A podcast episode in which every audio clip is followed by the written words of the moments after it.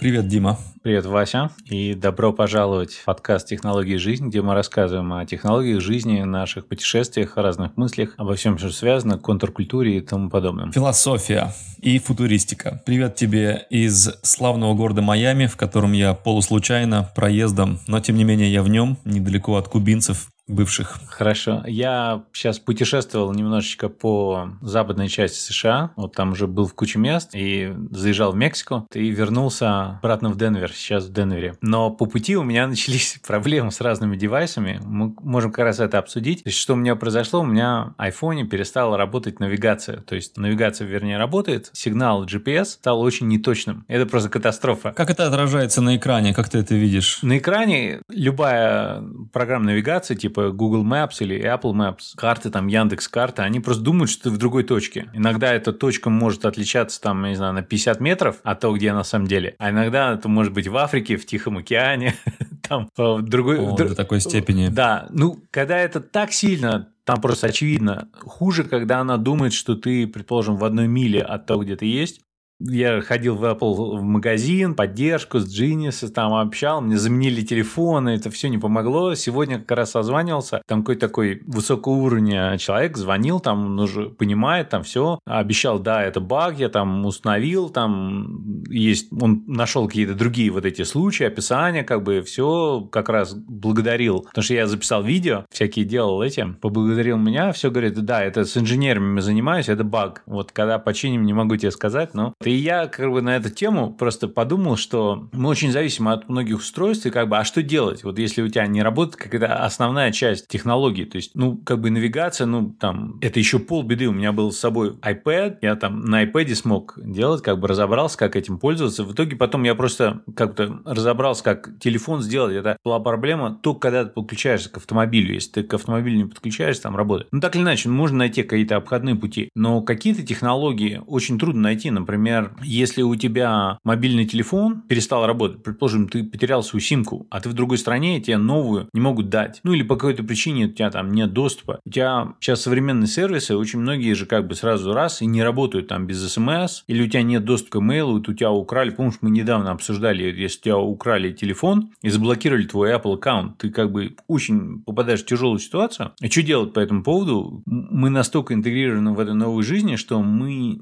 сходу не сможем можем быстро расправиться, как бы это непростая ситуация. Да, непростая. И у меня, не знаю, говорили я на подкасте или нет, вот у меня летом на моем айфоне перестал работать Face ID, что тоже, конечно, не, не ахти. Э, дело такое. Вот. Ну, не то чтобы оно очень нужно, но также, как бы, когда к нему привыкаешь и каждый день на него полагаешься, он тебя, и не нужно вводить длинные пароли для банковских таких приложений и прочие там всякие пин-коды шестизначные, не нужно это все делать. И это, конечно, очень меня удручило. То есть я месяц погулял так, потом поменял у Apple за неплохие деньги. То есть они даже чинить такие вещи не могут. Почему это происходит, непонятно. Да, то есть э, вот. Потом э, я поплавал в океане с часами, что я делаю раз, два или три в год я плаваю с Apple Watch, что как бы не так уж и часто. Но они умерли сразу через 10 минут после заплыва, хотя они были в режиме плавания и прочее. Недавно что же произошло? Я наконец зашел в Apple Store, два раза заходил, и результат такой, что они мне бесплатно утилизировали мои часы, забрали и положили их в ресайклинг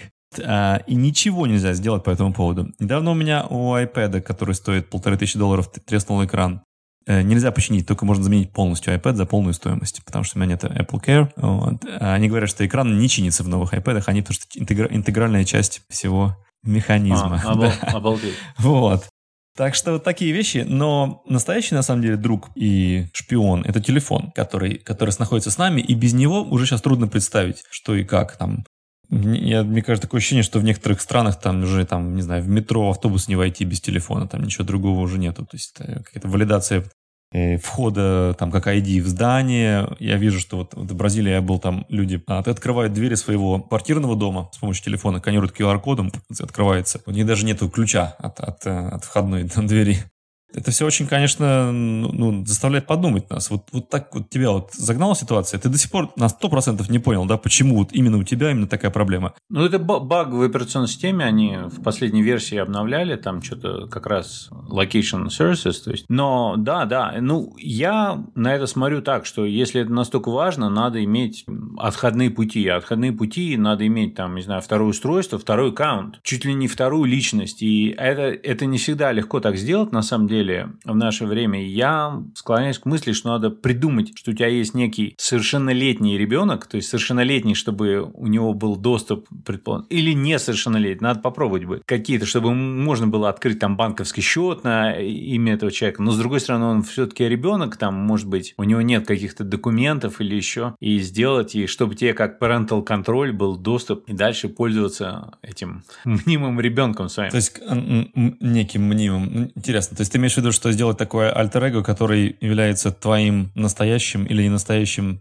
ребенком? Потому что, смотри, ты просто так, если ты придешь в банк и скажешь, мне надо сделать вторую identity, там в банке второй аккаунт, там, или вторую карточку, или на тебя посмотрят, ты как бы либо жулик, либо сумасшедший, или, ну, как-то подозрительно будет. И чтобы это было не подозрительно, я вот придумал только, как сделать, чтобы это вот ребенок. Ты можешь сказать, да, вот у меня там есть, там, ну, у меня есть дети настоящие, правильно? Но в твоем случае ты можешь буквально это сделать. Да. Да. При этом ты можешь объяснить, ну, они сейчас в школе, ты, они не должны сейчас прийти, вот, пожалуйста. И детей не требуют. Как-то несколько лет назад меня спросил один друг, любитель андроидов, чтобы меня сподвигло уйти от Apple и приобрести какой-нибудь Pixel как основной телефон, или Samsung, или что-то в таком духе. И в то время я сказал абсолютно твердо, что ничего меня не может, потому что я вижу превосходство и прелесть и все прекрасное в продукции Apple, но вот э, пару таких багов, которые мы описываем, или какая-то такая вот безразличность, когда рекламированная фича типа вот непроницаемость абсолютно не работает, типа они говорят, ну, со временем часы там разгерметизируются, а может у тебя в первый день такое произошло, типа, ну, вот такая попалась партия не сильно загерметизированных, надо было, было брать там вот эти вот более тяжелые, которые там стоят тысячи долларов, которые более там для ныряния сделаны.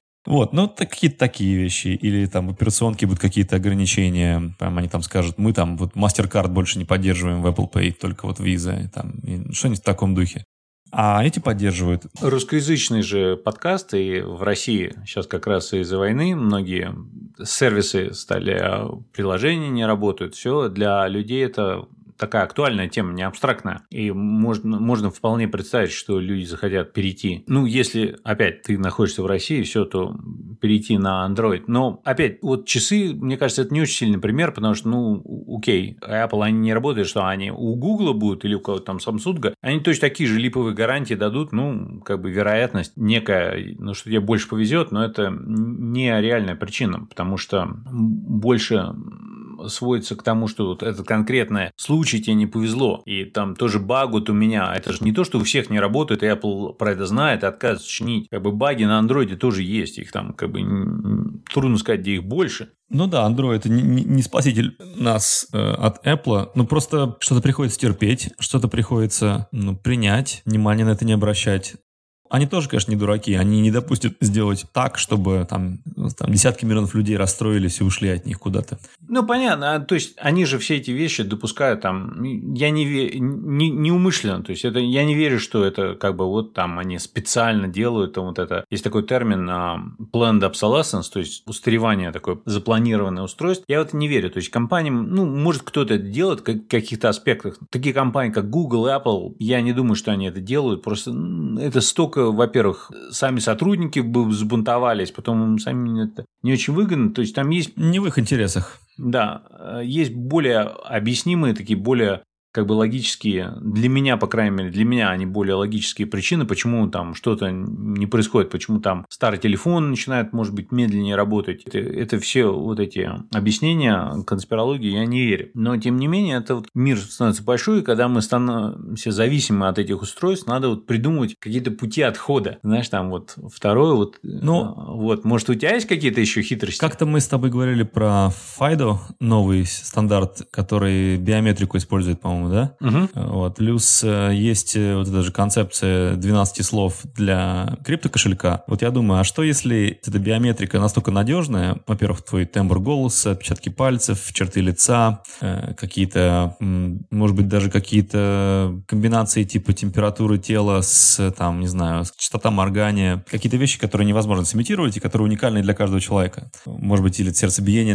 там какой-то ритм до, до, до доли секунды, да, точный. И что тебе не нужно, по идее, не иметь никаких девайсов, тебе нужно просто появиться перед каким-то терминалом, коих должно быть в будущем очень много. Они чуть не там в воздухе находятся между там, знаешь, там тысячу камер, которые находятся на городской площади. Ты в полной биометрике находишься, он точно знает. Вот я, например, недавно я был в Uniqlo, я купил пару вещей, я кинул их в коробочку авточекаута, и он знал, что это за вещи и сколько мне нужно заплатить идеально. То есть, а я их просто туда их просто кинул, пум, вот так отпустил руку, и они пум упали на дно этого белого куба. То есть я их не сканировал, не поворачивал никак. И он точно прям пум через секунду. И я подумал, так, вот это уже напоминает мне такое, что такую некую биометрику. Ты появился где-то, такой, а, здравствуйте, тебя знают по имени. То есть, не- там, или ты позвонил куда-то, ты что-то сказал, а, тебе попросили что-то сделать, и точно знаешь, что это ты, скорее всего, другой такой не может сделать. Ну, естественно, все это можно спуфать как-то, и там, как в фильмах, там, да, там отрезают палец, там, и прикладывают отпечаток пальца, там, да, или глаз вырывают.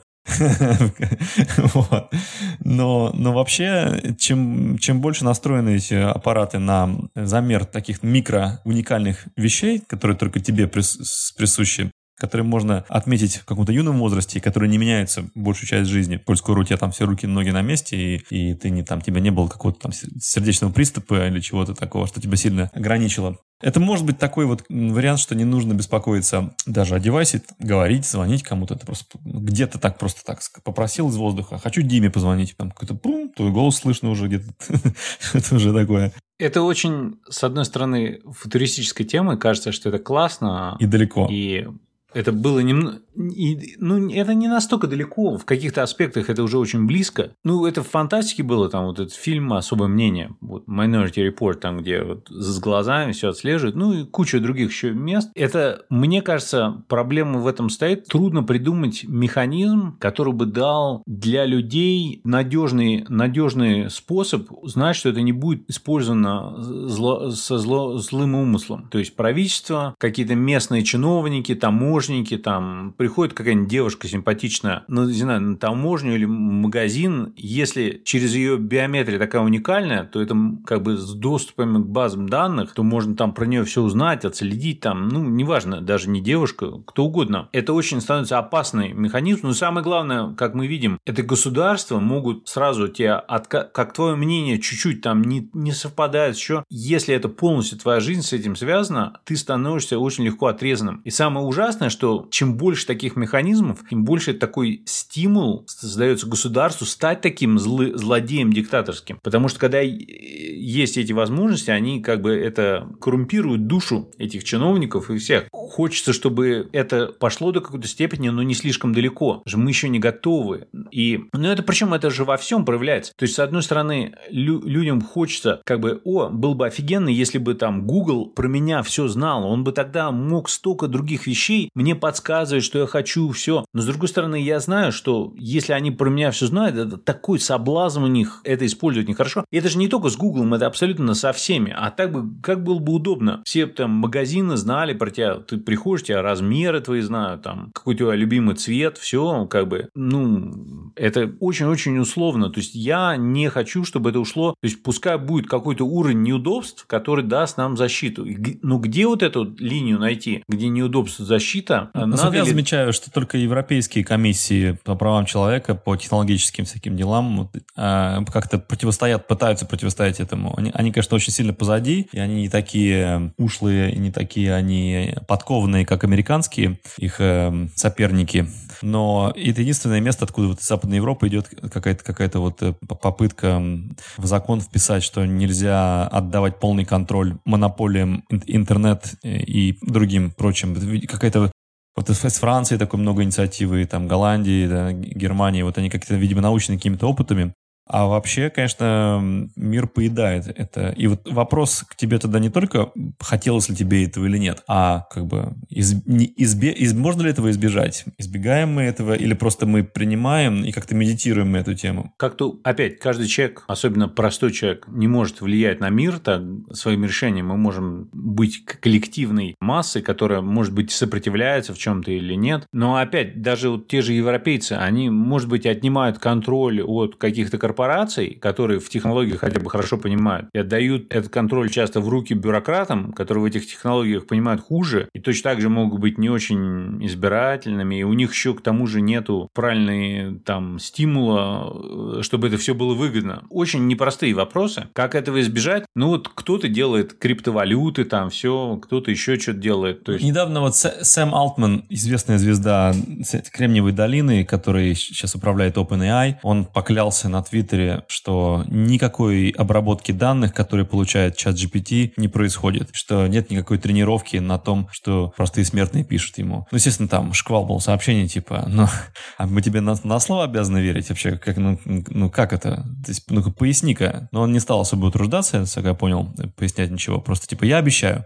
Это такая некая монополия, да, потому что, типа, вам нравится, ну, пользуйтесь, либо не пользуйтесь, как бы, а, а я обещаю, что ничего не будет. Он обещает, да, он, может быть, даже честно выполнит свое слово, но его могут убить, не знаю, украсть, обмануть, там, от, отстранить от управления компанией, что в истории все эти вещи были, и, как бы, компании могут отжать, государственный контроль она может попасть, и что вот там, сейчас пример Яндекс, Яндекс офигенная российская компания, все инновационное, очень много там все было, сейчас она стала инструментом в руках правительства. И далеко не все пользователи Яндекса рады этому. А что делать? Вот, ну, хорошо, есть Google, там, ну, точно так же есть много причин этому не доверять. А европейцы те же, они не смогли создать своего Google и Яндекса аналогично. То есть, у них это провалившиеся проекты. И ковид это очень показал, когда эти жесткие меры вводятся там с... вообще кошмар. Это, это еще был не такой смертельный вирус, представляешь, если он будет очень смертельный, я не знаю. Ну вот сейчас на данном этапе я могу придумать только, что можно себя обезопасить, создав второй набор устройств необходимых, ну или хотя бы парочки. На компьютере там можно сделать два аккаунта или иметь, не знаю, инсталляцию вторую и иметь identity другую с другим номером телефона. Это, ну, во-первых, это дорого, не все это могут себе позволить так все это делать, но это стоит того, мне кажется. Да, я, меня заставил тебя задуматься насчет того, чтобы открыть там iCloud аккаунт соседний, сделать, ну, то есть просто чтобы он был. То есть нормальный, настроенный, минимальный, не пользоваться им, а, ну, может быть,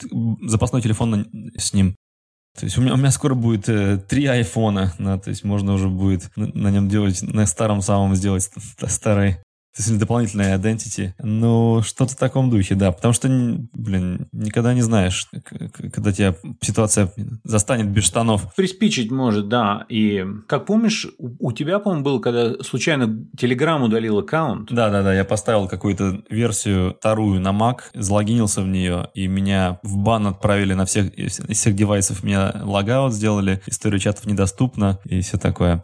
Да, а у брата моего iCloud кто-то зашел в его iCloud несколько лет назад и стер все фотографии ему там. Ну, кошмарные истории периодически происходят.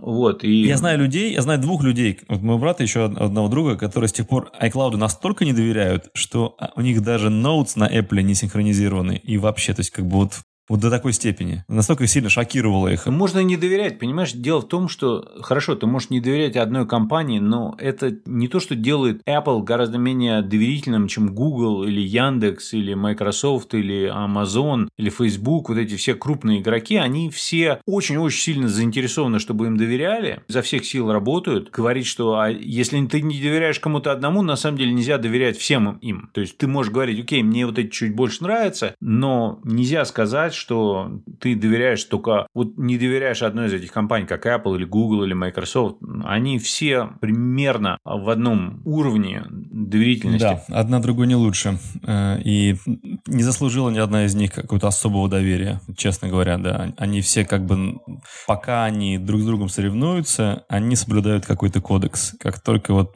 монополия выскакивает вперед, там уже... Это старая истина. И такая книга, по-моему, была, как она называлась, Information Rules, или что-то такое в духе 90-х я читал как-то. Что типа такая, ну, как называется, такой максим, да, как это называется, это типа аксиома, что любая компания, пока она не стала монополией, будет делать все в интересах своих клиентов. Как только она становится монополией, она делает все в интересах себя. Ей абсолютно никакие этические нормы не интересны в этот момент. Потому что нет рычага, потому что не, нет этого рычага. Ну и в политике то же самое, на самом деле. Почему сравнивают демократию часто с диктатурами или там монархиями? Потому что диктатура или монархия – это отсутствие вот этой конкуренции конкуренции, когда власть не очень заботится.